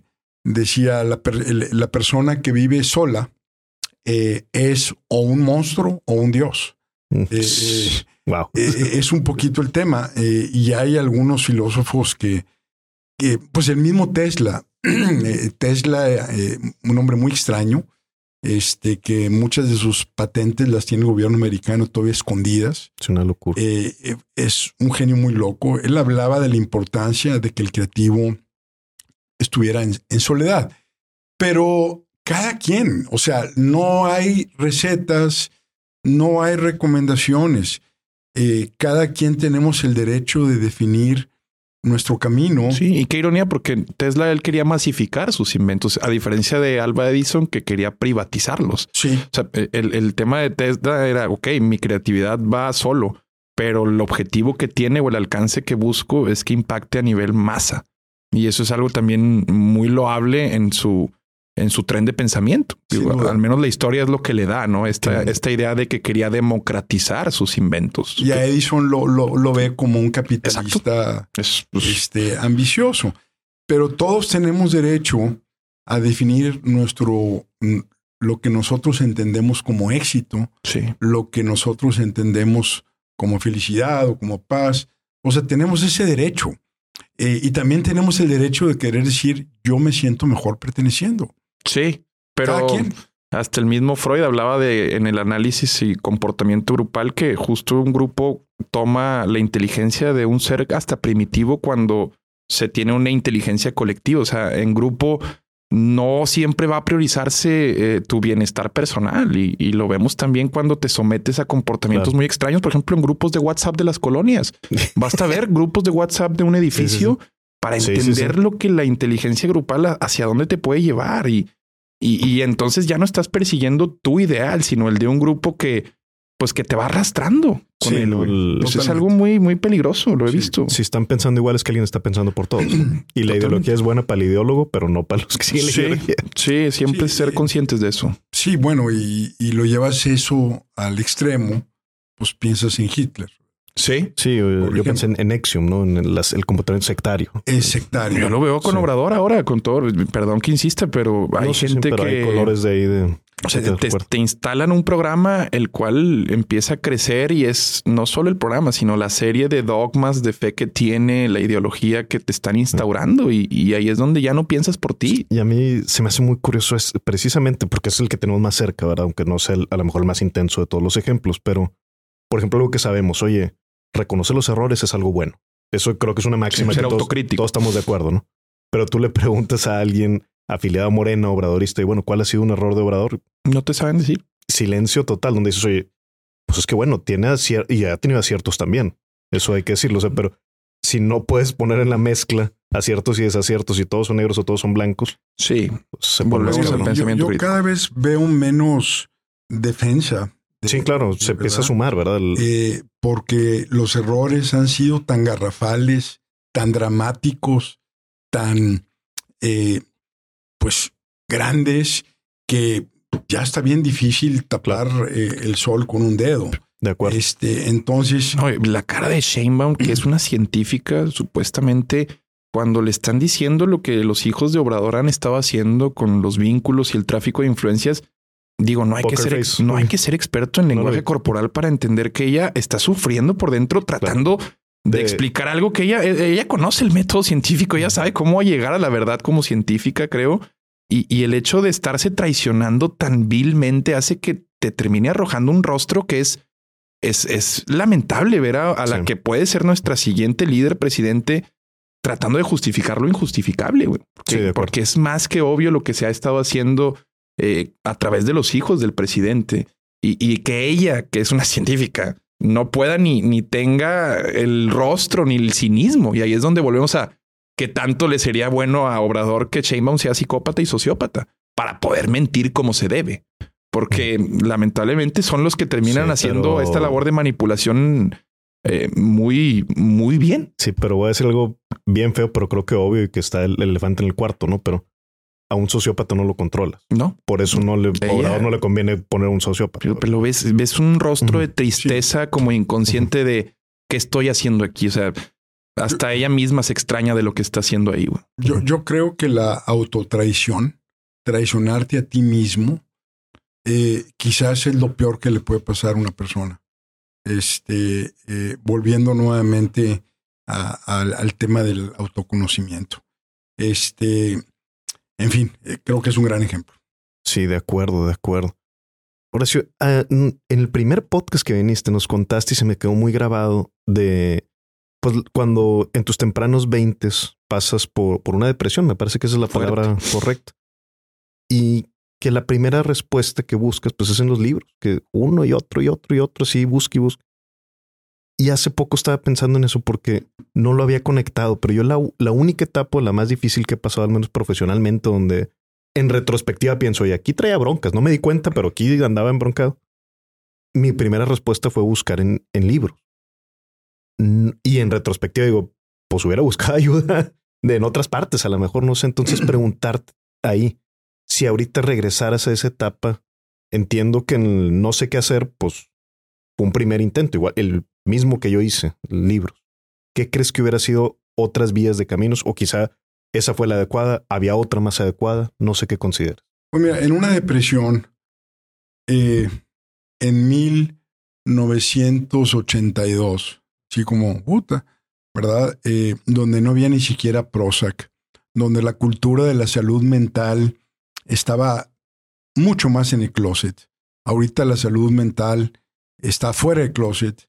Eh, faltan psiquiatras y psicólogos muchísimos en México y en el mundo, eh, y estamos propensos a lo que hablábamos al principio, a esta eh, raza que está en las redes, dando apostolados de sus creencias, y donde todavía no ha sido hecha una criba de realmente quién es quién, estamos muy vulnerables a eso. Cuando me da la depresión, pues yo no sabía que existía una depresión yo, yo era el chico maravilla, o sea, y, lo digo para contrastar, no por como creído, pero me graduó de 20 años, mención honorífica, presidente de la carrera, presidente de la generación, tenía un Ford Mustang bien bonito, este, azul, me acuerdo, y, y, tenía una novia guapísima. Este, todo. Todo, pues pinche chico maravilla, güey. Pero lloraba todas las tardes. Explícate esa lloraba en horario, no sé qué me pasaba, entre 4 y 6 de la tarde. Me encerraba en el baño, cerraba la puerta del cuarto, cerraba el closet, y adentro del closet estaba el baño, y me ponía una toalla para llorar en la toalla, para que no me escucharan. Entonces dices tú, oye, ¿qué pedo? ¿Qué, está pasando? ¿Qué tengo? Eh, soy alien, eh, me adoptaron, estoy enfermo, este, eh, me estoy volviendo loco. Sí. Y me acordaba del, del monje loco y la chingada. Dice yo, oye, este, qué pedo. Muy inexplicable esa desconexión de switch. Como que. Entonces, en ese momento, bandido, yo estaba dispuesto a lo que fuera para salir de esa sensación tan pinche, tan renuncié a mi trabajo este, y me encerré en mi cuarto. Y mi mamá me dijo, oye, hay un psiquiatra, ¿quieres que venga a la casa porque no tiene consultorio? Acababa de llegar él de Estados Unidos, Víctor Piñeiro, en paz descanse, se murió el año pasado, mi querido Víctor de ochenta y tantos años. Este, ¿quieres que venga? Yo le dije, sí. Yo ni sabía que era un psiquiatra. Este, eh, y fue, llegó a las nueve y media de la mañana, y se fue a las dos y media de la tarde. Y me pregunta, ¿cuándo quieres que vuelva? Y le dije, después de comer. Entonces. fue para ti. Llegó a las como un pinche hombre en el desierto muerto de sed. Llegó a las cuatro, se fue a las nueve y media de la noche. Y me pregunta, ¿cuándo quieres que venga? Mañana. Así estuve casi cuatro meses, como, como loco. Ahora sí, perdón que te interrumpa, pero hubo antes, si recuerdo bien por ahí, un médico general que te diagnostica como este güey no tiene nada. ¿no? Bueno, hubo varios este, médicos generales. Eh, yo le agradezco a mi padre que en paz descanse y a mi mamá que ahí anda batallando, pero me dieron todo el apoyo del mundo. Papá como pudo, como sabía. Claro. Que era un hombre de los de antes, de disciplina, de cachetadas, de, eh, pero muy exitoso y sumamente trabajador, sumamente disciplinado. Un comentario.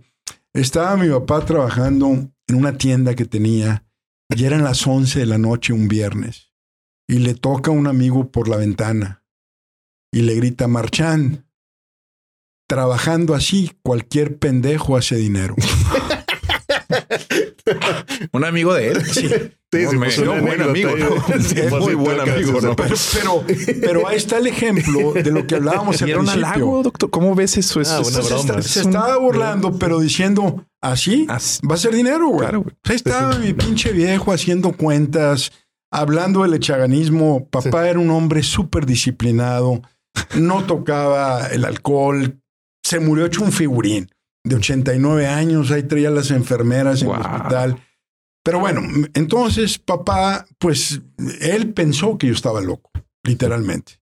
Este, y yo el mayor, eh, eh, siempre había sido yo como raro en mi pensamiento, hipersensible. Ahora se conocen como eh, paz, personas altamente sensibles. Pues me manda con muchos doctores, inclusive me manda a checar a Houston, cosa que le agradezco. Y ahí está, de parte de los médicos, pues este muchachito chiflado, mimado, no tiene nada. Está inventando todas estas Ajenos a todo. Sí, al tema de la salud mental, Exacto. ¿no? Entonces, para regresar, eh, Sí. eh, me da un libro, eh, este hombre, y leo muy rápido, no tiene mérito, simplemente nací con esa habilidad, leo súper rápido, y al día siguiente le regresé el libro. Dije, dame otro Al doctor Piñeiro. al doctor Piñeiro. Entonces, ya ratito, pues tenía como 25 libros de él. Todavía tengo uno por ahí que viene su nombre escrito ahí en las, en las orillas. Entonces, yo encontré respuestas en los libros que no había encontrado en ningún lado. Y me extrañaba mucho de la generación que me precede que no te hubieran hablado de filosofía, psicología, sociología, salud mental, psicosis colectiva, eh, ovejas negras. O sea, yo estaba muy extrañado que había cumplido con todas las palomitas y me sentía tan perdido en la vida. Entonces, a tu pregunta, eh, en mi caso los libros me funcionaron por el hecho de que también tengo eh, pues el regalo de Dios de leer muy rápido, pero yo estaba listo para lo que sea eh, y caí en muy buenas manos porque Sí. estaba sumamente vulnerable, me explico.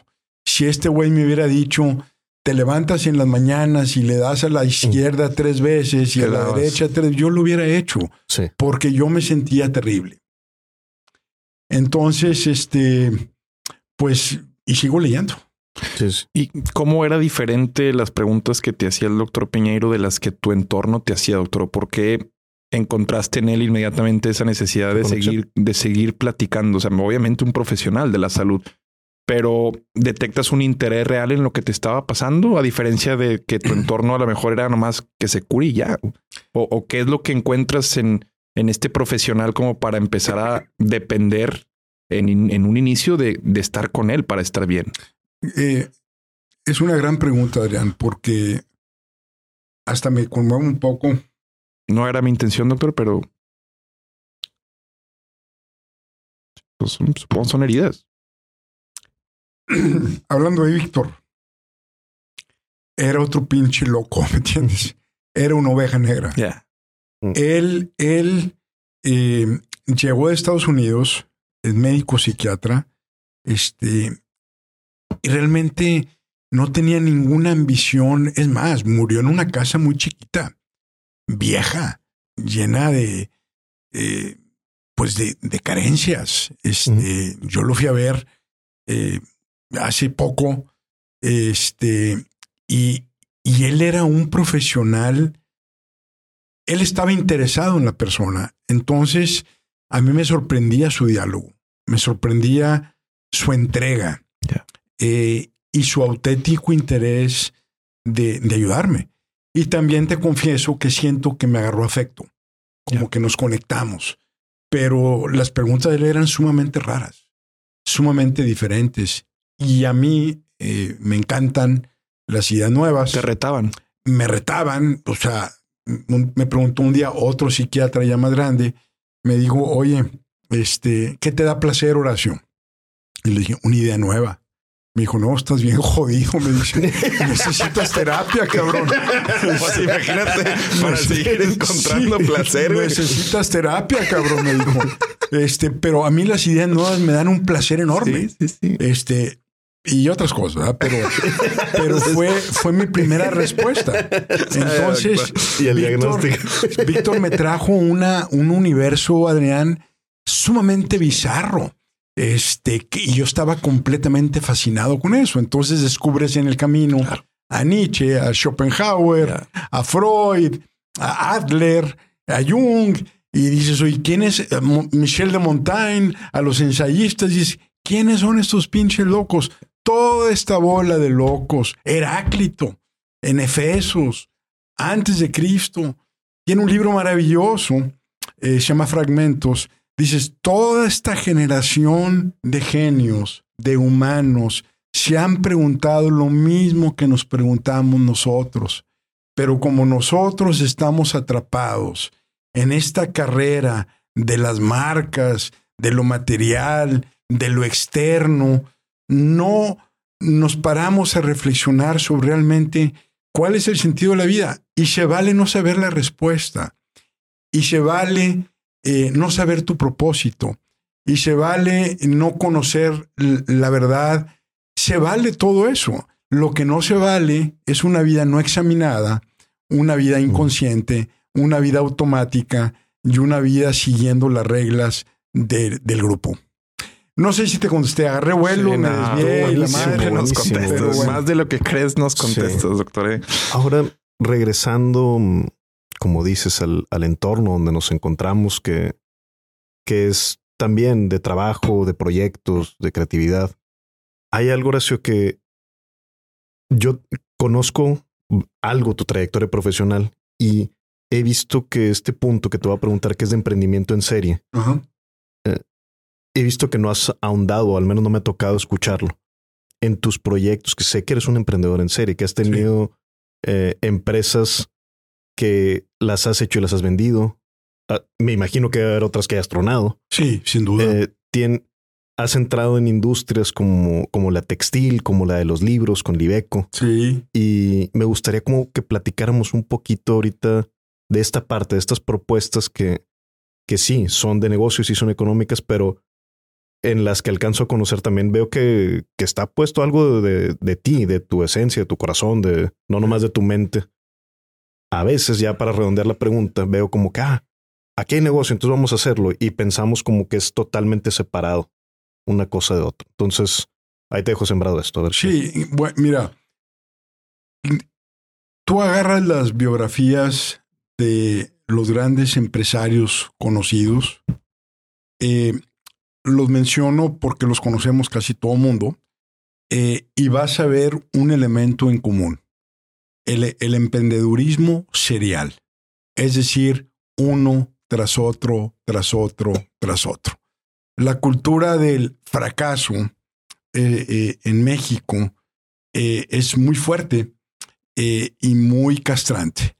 Este, si tú ves el éxito empresarial, porque hay muchos tipos de éxito, pero si lo ves el éxito empresarial como el resultado de una secuencia de emprendimientos, el resultado de una secuencia, entonces estás cómodo. Ahora, gracias a la tecnología, hay muchas formas de poner negocios de una manera barata, echar a perder rápido y aprender mucho. Fállale mucho, aprende mucho. Este, por ejemplo, yo quiero vender este vaso. Entonces, os mando a hacer una muestra y voy a venderlo. O sea, yo primero vendo y si vendo, entonces produzco. Es al revés. Antes se producía para vender, Para vender. ahora se vende para producir. Entonces tú puedes sacar pilotos, iterar.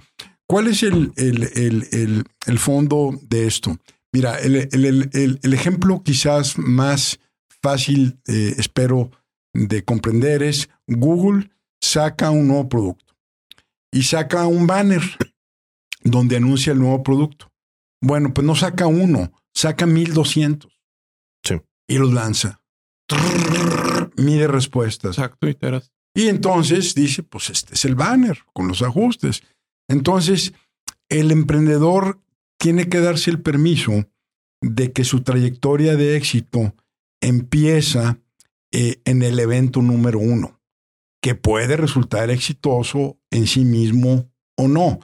Entonces yo agarro otra vez esto, me llevo unas pelotas a mis clases, pongo una botella de, de agua y le digo, un voluntario. Y las chavas levantan la mano más rápido que los, que los chavos. Ahora hay más mujeres universitarias que hombres. Y al rato vamos a estar jalando para las mujeres, sin duda, este, por las soft skills que tienen. Pero bueno, entonces le digo, tumba la botella. Una, dos, le pega en la cuarta. Sube otro güey, le pega en la séptima. Entonces le digo, a ver, lo siento a los dos. ¿Cuál fue la buena? Pues la respuesta no es la cuarta ni la séptima. La respuesta es la suma, el agregado, donde tú vas afinando la puntería hasta que le pegas. Bottom line, le fallas hasta que le pegas. Claro. Pero, pero si, si tú no estás dispuesto a, a, a ver que cuando finalmente le pegas o tienes la serenidad de aceptar una realidad diferente quizás a la que tú conceptualizaste al principio, eh, si no entiendes que todos los pasos cuentan, todas las iteraciones cuentan, todos los strikes cuentan para que finalmente le pegues. Los emprendedores son seriales. Y otra cosa, la mayoría de ellos, el 80%, te lo puedo decir abiertamente, si hubieran hecho lo que se comprometieron a hacer en su business plan original, hubieran quebrado. Claro, sí. ¿Por qué? Porque eh, es una serie de adaptaciones constantes, de iteraciones, eh, no interacciones, iteraciones desde el punto de vista de experimentación, constantes donde tú vas afinando la puntería. Puedes tener una visión general, pero finalmente tienes que adaptarte. ¿Cuál es el invento más poderoso de la humanidad? El experimento. Buenísimo. En ese sentido, la tolerancia a la frustración es inherente a todo buen emprendedor, doctor. es fundamental incluso desarrollarla en etapas eh, iniciales de la vida, ¿no, doctor? O sea, porque a veces no nos damos cuenta que este afán porque nuestro hijo gane y también volvemos a esta proyección de nuestro propio ego como padre a través del hijo, pues le puede hacer un daño eh, eh, muy, muy fuerte en etapas ya maduras, ¿no? El, entender la vida como siempre ganar, ganar, ganar y, evitar el fracaso, pues es, sacarle la vuelta al conocimiento, ¿no? Yo, yo creo que sí, y, no hay maestro más grande eh, que el fracaso. Eh, ahí cuenta nuevamente esa, ese espíritu de cómo lo abordamos, ¿no? Este, eh, había, me, acordaste, Adrián, de Fritz Perls, eh, uno de los líderes del Gestalt, en paz descanse, Perls, este, pero él decía, hay una fórmula para sacar lo mejor en las personas. Y le preguntaban, ¿cuál es la frustración? Dice, frustra a tus alumnos hasta el extremo. Eh, estaba yo en Miami dando clases y había una clase que era team teaching. Yo estaba dando clases con un chileno, doctor eh, de Harvard. Eh, estábamos dando una materia los dos. Entonces, en, mi, en mi parte me preguntan algo y yo no contesto. Como que los dejo un poquito ahí medios y este güey se levanta y da la respuesta. Entonces le digo, oye, Sebastián, en el break, este, cuando yo esté dando la clase, güey, tú no des la clase. Ya, sí, claro. O sea, este, no estés contestando por mí, güey. Claro. Eh, eh, yo tengo mi método. Exacto. Y mi método es hacerlos pensar, no darles la pinche respuesta para que piensen, oh, Qué inteligente wow, muy, ¿verdad? socrático tu método también, ¿no? Sí, no, no, es pues casi terapéutico. Sí, sí, sí. O sea, llegaba con preguntas y los traía jodidos cuatro o cinco días, ¿verdad? Pense y piense. Y yo les decía, si no los confundo, cabrones, no piensan. Claro, es importantísimo. necesito confundir. Entonces me dice, no te entiendo. Entonces, te explico. Este, me dijo, ya te entendí. Le dije, bueno, y aunque no me entiendas, Pues respétame, cabrón, ¿verdad? Este, eh, yo no me meto en tus clases, tú no te metes en la mía. Es más, yo no sé a quién se le ocurrió este pinche team teaching, ¿verdad? Sí, sí, para Este, empezar. para empezar. Pero, pero la frustración es muy importante. Claro. El manejo de la frustración, porque hay un aprendizaje tremendo. Y en los emprendedores seriales, eh, hay un cliente mío fantástico de Hermosillo, José Antonio, lo saludo. He aprendido muchísimo de él. El abordaje siempre en sus juntas, oye, pues la fallamos aquí, la regamos acá, cuando ocurre eso, y siempre pregunta lo mismo. Bueno, ¿y qué aprendimos? ¿Qué aprendimos? Sí. Y de ahí no lo bajas, pero lo dice todos los días. Entonces, eso es, como dice Peter Senge, una organización que aprende.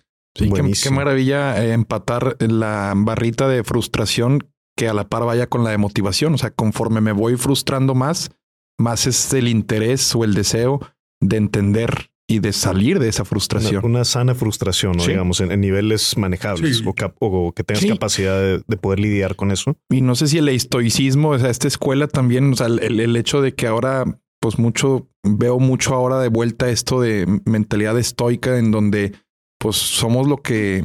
Pero versión Somos- light, ¿eh? Exacto, tampoco Mm, llegar a un creo punto, yo. pero cómo reaccionamos a lo que nos pasa es lo que terminamos definiéndonos, ¿no? Es Sí. que parece, parece que la manera de sobrevivir a un mundo de inmediatez, para sobrevivir a un mundo inundado de redes sociales y de polarización, para sobrevivir a un mundo que está lleno de tentaciones de todos tipos para escaparnos de la frustración, la fuga, ¿no? Eh, eh, eh, en el grado de fuga que tenemos es el grado de frustración que estamos experimentando eh, en dolor, en silencio, en la privacidad de nuestra casa. Entonces, el estoicismo se basa en el principio de ataraxia. La ataraxia, en esencia, es cómo reduzco la perturbación de mis sentidos. O sea, ese es como el ingrediente inicial. ¿Qué, ¿Cómo elimino lo que me perturba? ¿Verdad? Eh, eh, ¿Me perturba una compañía? Pues no. ¿Me perturba estar viendo pornografía? Pues no. ¿Me perturba la cruda? Pues no. ¿Me perturba estar viendo películas violentas? Pues entonces, eh, la fuerza de los estoicos y la fuerza de la estrategia. Hay, una, hay, hay una carencia enorme en pensamiento crítico, como lo dijeron hace rato, y en pensamiento estratégico. El pensamiento estratégico eh, y el estoicismo se construye con los nos, como la dieta. Esto no, esto no, Sí. esto no, esto no. Eh, yo, pues, siempre he dicho, ¿cómo me quito las tentaciones?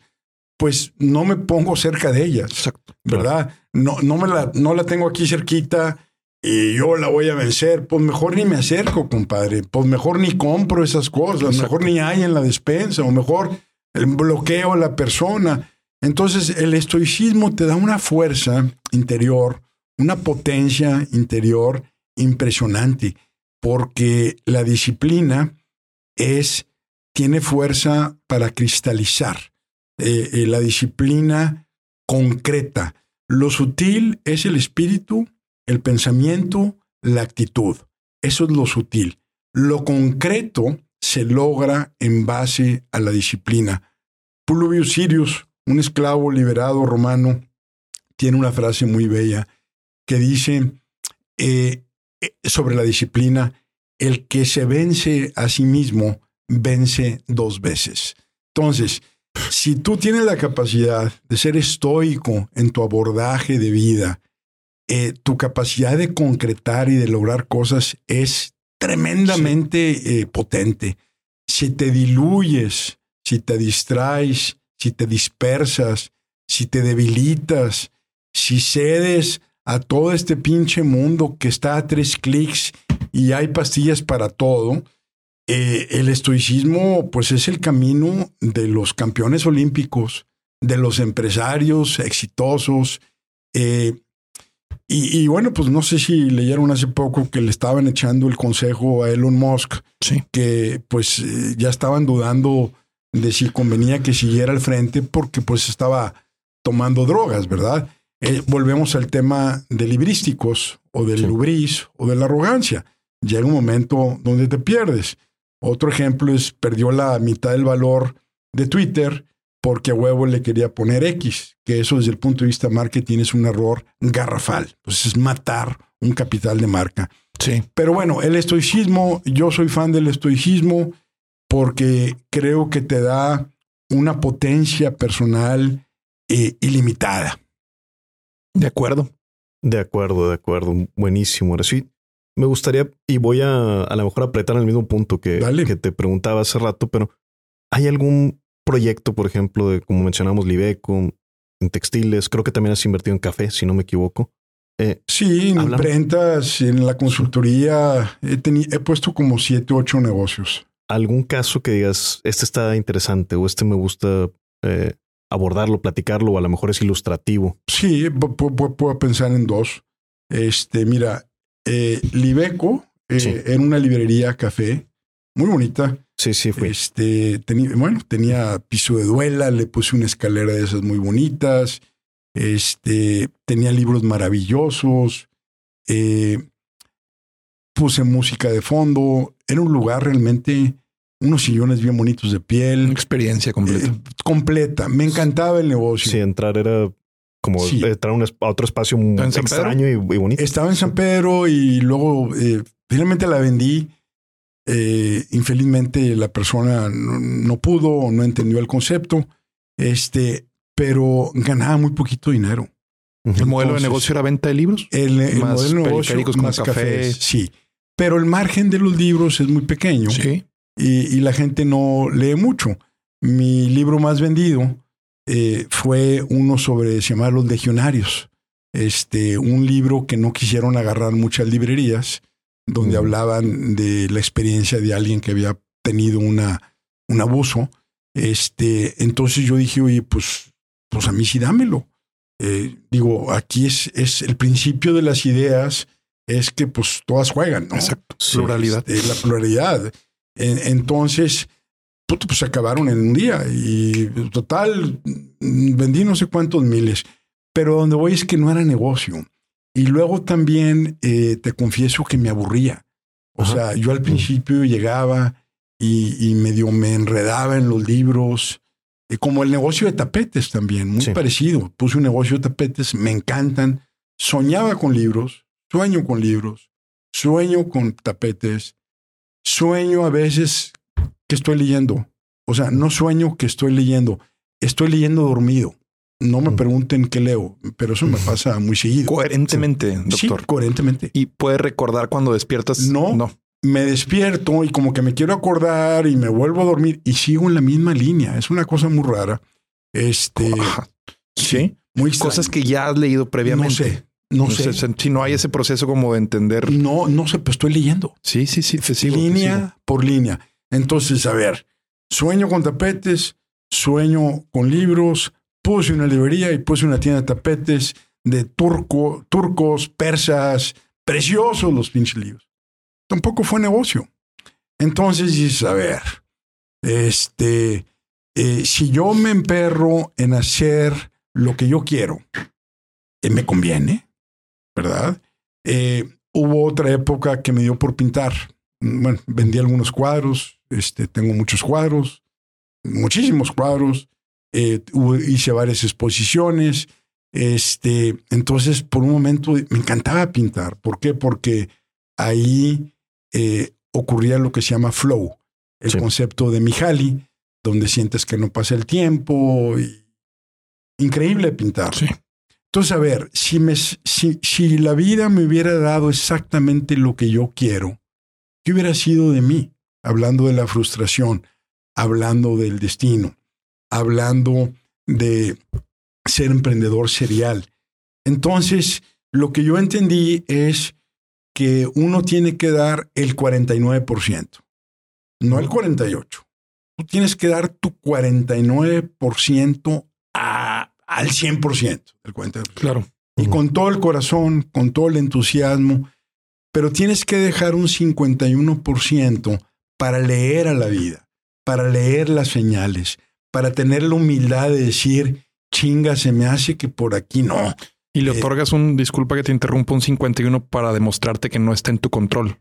Para que sigue siendo un tema de suerte. eh, para demostrarme, Adrián, que, que si yo lo subo al 51, entonces es un tema de control. Eh, y entonces pierdo la humildad Ya. de leer el entorno. Eso, eso se me encantó Buenísimo. eso. O sea, ¿Verdad? es por eso que te, te otorgas nada más un El 49. 49. Yo doy mi pinche 49. Es algo. Aquí estoy parado. Si la musa no aparece, chinga, pues es culpa de la musa. no, pero yo aquí chinita, estoy doctor, con, esa, jalando, con esa reflexión. ¿Y el 51 qué es? Pues es, oye, a ver, Horacio, ¿cuánto ganas con la librería? Pues no, no me alcanza para lo que yo quiero, para mis hijos, para educarlos, para los viajes de ellos, para que estudien donde quieran. Eh, y aparte me aburrí. Y, y- y un momento, eh, lo- los tapetes, uno de los momentos más felices de mi vida, este, era ir a Alemania, Hannover, eh, en enero, pinche friazo. Nos llegábamos a un centro de convenciones, estaba lleno de árabes, persas, kurdos, este, pues, mexicanitos, este, un mundo que amaba los tapetes, unas diseñadoras holandesas preciosas, Sí. este, unos diseños hermosos colgados. Era un- una cosa que yo lo saboreaba tanto, compadre. ¿Es negocio? Chinga, pues, pues no para lo que yo invierto en tiempo y lo que me da. Entonces, esos dos te los menciono desde el punto de vista de que no siempre la vida necesariamente te va a dar lo que tú quieres, porque a veces te tiene algo mucho mejor. Que si te emperras y, y persistes como esa mosca que quiere atravesar Sí. la ventana, pues a lo mejor lo pierdes. O si te montas al 51%, pues no lo puedes ver. Entonces tienes que decir, oye, pues chinga, estos cinco chingazos que traigo en la cara me está diciendo que a lo mejor no es por aquí. Entonces te vas adaptando Sí. y es como una danza de, de leer las señales porque hay tantas variables, Adrián, que no controlamos. Son tantos ecosistemas que están coexistiendo, tantas fuerzas que se están compaginando, que en lugar de ponerte a hacer una, una ola así, pues mejor te subes a la Sí. ola más chingona. Es maravilloso. Creo también tener um, conciencia en ese 49-51, veo conciencia de que mi identidad no es mi empresa. Igual como no decirle a los tigres, como no es mi trabajo, como no es mi título eh, universitario, también decir, pues si, si falla este emprendimiento, pues no significa que falle yo como humano, ¿verdad? Ni que, ni que yo me hunda como humano. Excelente, Bien válido. Excelente. Excelente, Fer. Eso es excelente. Es una gran idea. Lo mismo con política. O sea, si el político por el cual voté resulta ser un pendejo, Pues ni modo. sí. pues no, yo no soy un pendejo, Exacto. Exacto. ¿verdad? Entonces, creo que no desasociarte un poco de, de tu obra. Tu, tu obligación es ser. Eh, tu obligación es no traicionarte a ti mismo. El hacer no tiene nada que ver. Eh, en inglés se oye mejor. Human being. Sí. No es human doing. ¿verdad? Está padre eso. o sea, eh, tu obligación, tú no tienes que hacer nada, ni ser Elon Musk, ni ser Steven Jobs. Tu obligación es ser tú mismo y no traicionarte. Y esta época en donde tienes estos emprendimientos que a la larga, digo, mientras los haces, tal vez no eres consciente de que en un futuro no lo van a hacer mm, para ti un negocio. Sin embargo, hay una apropiación de, de skills, de, de competencias que, que trae consigo esta época que también eh, evalúas después diciendo, ¿sirvió para esto? O puede pasar también que eh, sea un, una época en la que no te deje un aprendizaje marcado. O, o si te quedas con algo de esos emprendimientos que dices a la postre me sirvieron para esto, otro que sí fue negocio. Pues mira, soy consultor, Adrián, de empresas. Eh, entonces, haber puesto siete, ocho negocios, pues son lecciones eh, que se viven en carne propia. Entonces, eh, la mayor parte del aprendizaje es, es inconsciente. O sea, no es, no llegas, perdón, y, y decir, bueno, yo aprendí, o sea, son cosas que se van se asimilando apropian. se- se, se- claro. se apropian eh, eh, y los incorporas en esa gran masa crítica de cómo tomas decisiones. Este, yo en lo personal, aparte de que me ayudó a ver un negocio más, o estos dos negocios más, hubo otro que le pegué a los 29 años, eh, eh, mucha suerte involucrado ahí, pero eh, aparte de, de, ver, digamos, temas de negocios, cómo están tus márgenes, cómo está tu volumen, cómo está tu margen por el volumen, cómo está tu estructura, bla, bla, bla, bla, creo que a mí me sirvieron más en la parte personal, porque haz de cuenta que el poner esas empresas, esas dos, de, de las siete, ocho que he puesto, como que siento que lo saqué del sistema. Y también aprendí a nivel personal que no necesariamente tienes que hacer todo lo que tú quieras. Como una depuración de deseos. Es una depuración de deseos y es un reconocimiento de que finalmente en la vida se tienen que tomar decisiones. Como, como lo digo también mucho, puedes conseguir cualquier cosa que desees, pero no puedes conseguir todo lo que desees. De acuerdo. En razón de los recursos limitados. Entonces, si tú quieres mil cosas, pues hay una unidad en cada cosa mil. Si tú quieres tres cosas, pues entonces son 333 unidades por cosa. Es decir, tienes que tomar eh, una decisión y no puedes estar como niño chiquito, es que yo quiero, es que yo quiero. Pues sí, yo quiero, me, me encantan los tapetes. De hecho, tengo unos tapetes en un cuarto, es una torre, que no los quiero vender. O sea, como, como niño chiquito, como si fueran barquitos, acumulando, acumulando. como si fueran barquitos o y los veo y a veces los saco y los cambio por los que tengo y aparte soy alérgico este al al al los ácaros los ácaros este para colmo no este pero no tienes que hacer todo lo que tú quieres tienes que tener el valor de escoger eh, eh, porque la vida es corta porque tenemos 10 horas de trabajo porque la energía con la edad se va este eh, agotando y porque es un principio de este mundo tridimensional de que los recursos son limitados. Claro. Y por eso tienes que escoger. Me encanta. Sí, va mucho también en línea con estrategia, con renuncia. Sin duda. Estas ideas. Quiero agradecer mucho estar aquí una vez más. Nos tardamos en, volver a encontrarnos aquí en este espacio, pero fue para muy bien. Y pues nomás agradecerte. hombre, nos hemos visto por fuera. También eso me, ha dado mucho gusto. También este, Igualmente. ¿Y cómo impactas en tus alumnos? Ayer le dije yo que grabábamos a un exalumno tuyo del tecnológico, que grabábamos contigo y, no tienes idea de la cantidad de palabras que tuvo para de admiración, de respeto y habla, ojo, no, no, no te conoce del formato podcast, te conoce como alumno. Entonces habla también de cómo impactas y tocas a las personas desde tu trinchera de docente oración. felicito por eso. Gracias. Te felicito por eso. Gracias, mi querido Adrián. Gracias, querido bandido. Les, les anuncio, aprovecho. Sí, por claro, favor, claro, la promoción descarada. Sí, sí, pues mira, eh, estoy por hacer la segunda impresión del libro de Poder Excelente. Están por agotarse los 5000 ejemplares. Buenísimo. Este, voy, a, voy a imprimir otros 2000.